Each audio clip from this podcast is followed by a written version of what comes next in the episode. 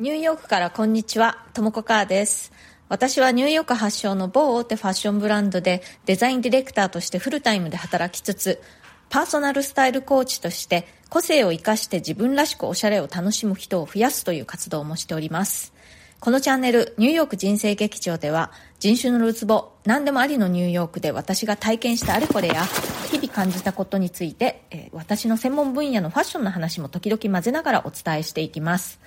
ニューヨークの自由でポジティブな空気感とともに、ちょっと元気が出る放送をお届けしてまいります。それでは今日もよろしくお願いします。はい、昨日は、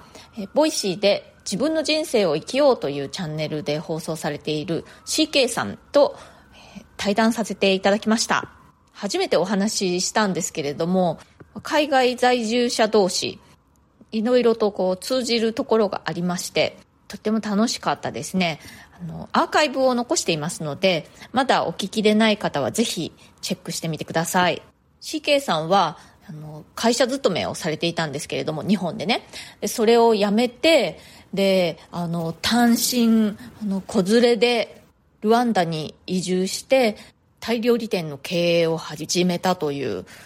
すごいね、あの、行動力の方なんですけれども、お話しするとね、とっても淡々と自然体な感じで、割と、あの、流れに身を任せていたらそうなった、みたいな感じでね、なんかそういう姿勢も割と私とこう通じるところがあるなと思って、で、まあ、あの、流れに身を任せると言っても、でもその時その時で非常に頑張る時は頑張ると。まあ、あのルワンダに移住されてから最初の1、2年は本当にやっぱり髪振り乱して、そタイ料理店の経営を頑張っていたということで、で、今はもう、あの、ね、ご自身が現場にいなくても遠隔でもその経営をちゃんとねあのお店を回していくことができるようになっているというなんか素晴らしいですけれどもそうやって、まあ、あの流れに身を任せつつもその時その時で頑張る時は頑張るっていうところも私と非常に通じるところがあるなと思って非常にねあの親近感を覚えました。でね、海外で働くとか、海外で、えー暮らすとかっていうことは、やったことがない人にとっては、もしかしたら、なんかこう、夢のような話というかね、あの、遠い世界とか、あの、とても難しいことのように感じるかもしれないけれど、実はね、そんなこともないんですよ。私はニューヨークにやってきたきっかけというのは留学だったんですけれども、その留学するときにね、まあいろいろあの日本でお世話になった方々っていうのがいるんですけれども、まあ、外国人の方だったりとか、あとはまあ留学経験のある人、そういう人たちがすごく応援してくれて、で、でその人たちが、ともこは、あ向こうでね、ニューヨークで大学卒業したら仕事が見つかるよって、すごくね、こう、あの、気軽な感じで言ってくれたんですよ。でも私それを聞いた時に、いやいやいや、まさかという感じでね、本当にそんな夢みたいなことが起こると、本当にね、あの、信じられない感じだったんですね。で、とりあえず留学して学校を卒業することだけを目標に頑張ろう。で、まあ、インターンシップはね、できるかなというぐらいに考えていたんですよ。だから、海外で暮らすとか、海外で働くっていうことをすごくこう、あの、遠い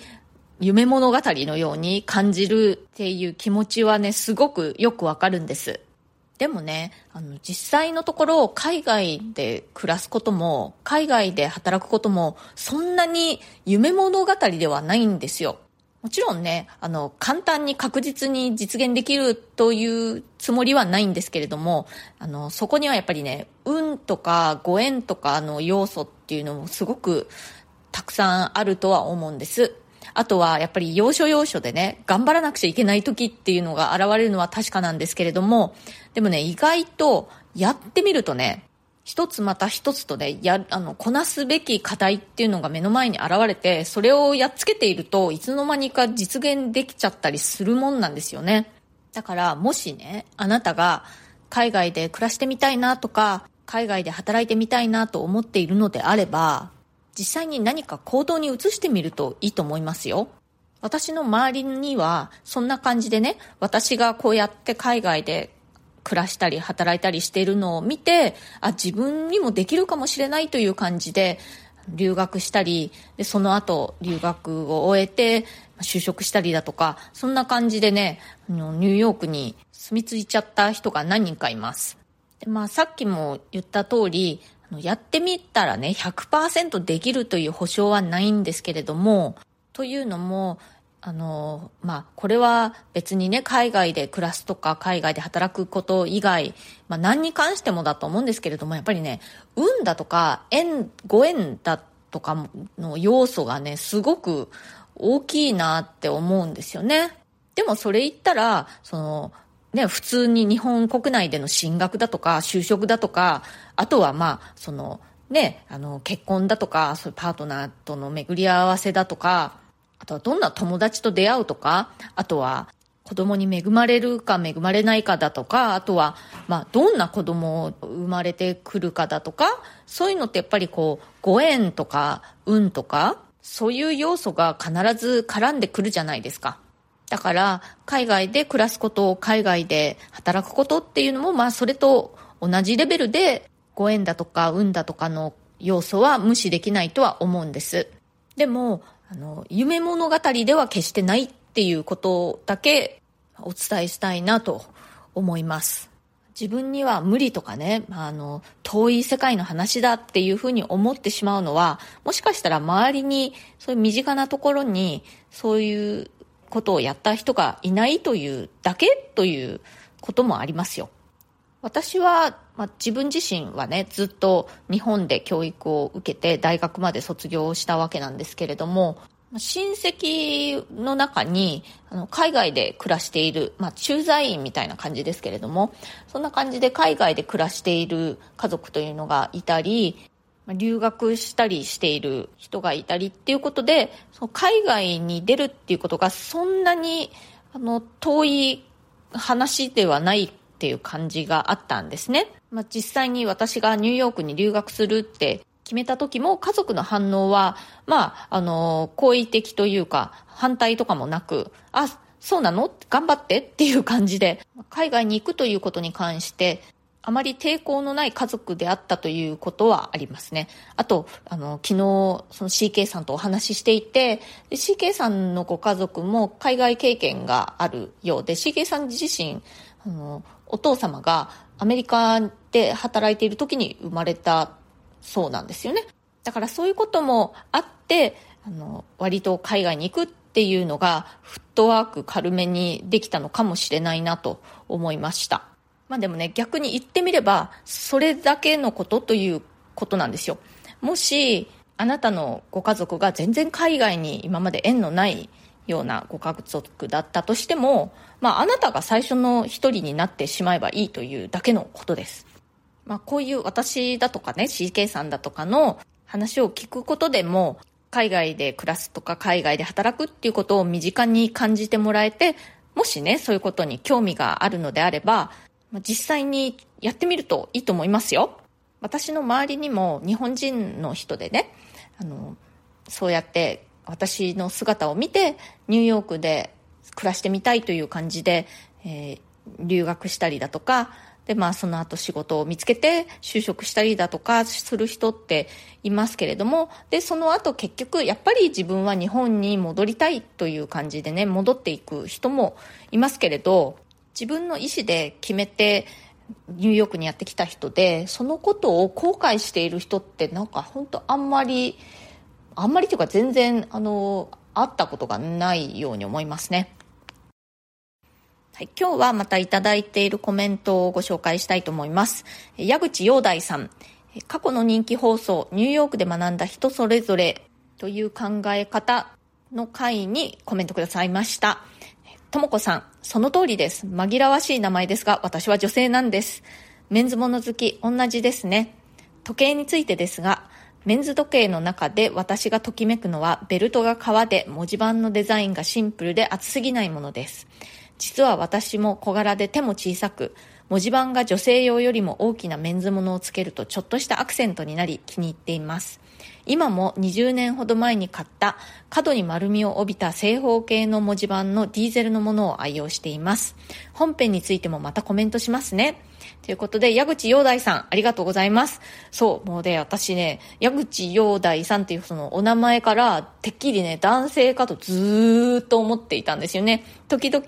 あの、ずっとコメントをくださっていたので、お名前にすごく馴染みがあったんですけれども、なんと女性だったということで、えー、失礼いたしました。そう、私もね、本当にメンズのアイテムが好きなんですけれども、ちょっとね、あの、体が小さくて、どうもね、あの、思っている、想像しているのと、実際に身につけた時だとね、ちょ、ちょっとイメージ違ってしまうとか、ちょっとやっぱ負けてしまうっていうところがあって、諦めたりすることも多いんですけれども、そう、時計もね、結構こう、ガーンとこう、あの、大ぶりのものとかをつけてみたいんですけれども、ちょっとまだね、未だに巡り合えてないっていう感じですね。コメントありがとうございました。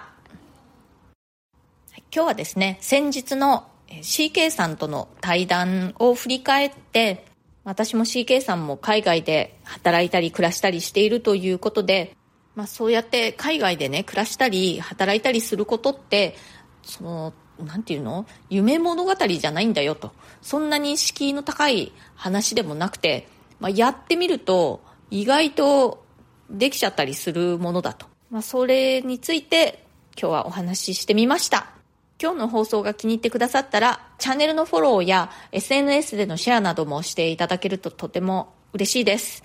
それから質問やリクエスト、相談も受け付けていますので、コメント欄からでも OK ですし、または私のプロフィールのところに質問できるウェブサイトのリンクを貼っていますので、そちらをご利用くださっても OK です。そちらをご利用くださると私だけに届きますので、匿名が希望の方はそちらをご利用ください。